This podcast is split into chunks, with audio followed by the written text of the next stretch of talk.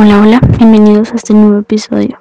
Hoy hablaremos del horror cósmico, especialmente el horror cósmico de Howard P. Lovecraft. Es un tipo de literatura que muestra el miedo del ser humano a lo que desconoce. Por ello, en sus libros marca tres características principales, que son los sueños, la insignificancia del ser humano, del hombre y la locura. Así que por eso les traigo hoy una historia, un fragmento de una historia que muestra estos, estos tres aspectos. Así que vamos allá. Día 100.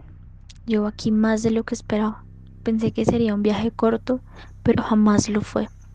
Espero se acabe pronto y poder volver a la tierra sano y salvo y olvidarme de aquellos 100 días que viví persiguiendo algo que no entiendo y que me aterra que realmente me aterra.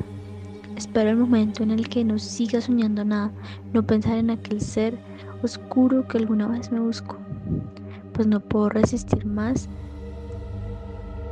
Cierro mi bitácora y pienso que desde aquel día que viajé hasta aquí, el lugar más solo y desesperante, he aprendido que no hay nadie más que yo.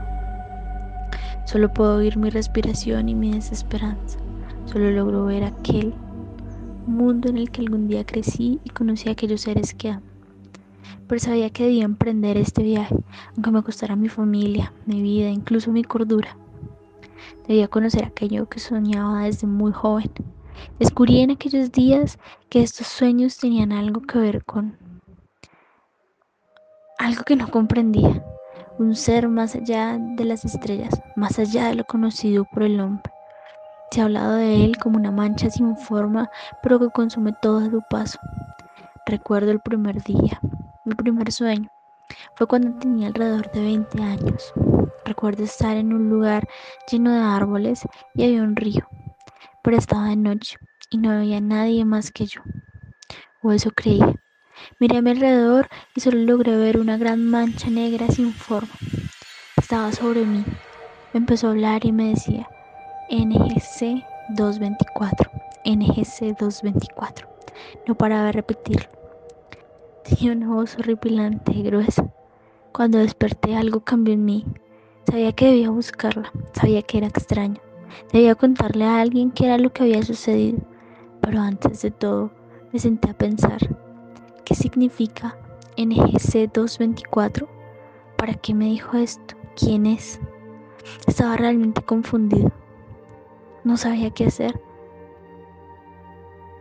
Así fueron pasando los días, los años. Cada noche estos sueños venían con información nueva. Búscame. Luego, Sagitario A. Construye. Así avanzaba cada vez más las instrucciones, sin orden y sin sentido. Cuando mi esposa se enteró, asustó tanto que decidió irse de casa. Pero no podía detenerme. No sabía quién era o eso creía pero debía ir. Tardé alrededor de 10 años recopilando cada sueño, cada información sobre otras personas que también soñaban lo mismo y sobre cómo terminaban. Incluso estuve huyendo las mismas autoridades para que no me internaran en un hospital psiquiátrico. Cada día era un riesgo para mí. Así pasaron los días hasta que logré llegar y descifrar cada una de las pistas que me decía.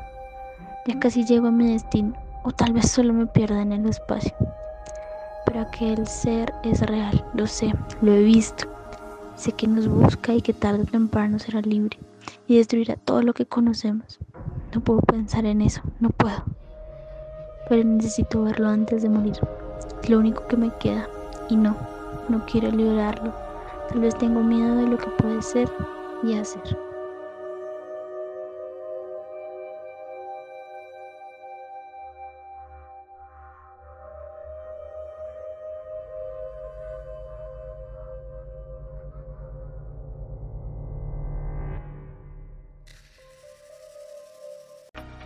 Bueno, eso fue todo por hoy.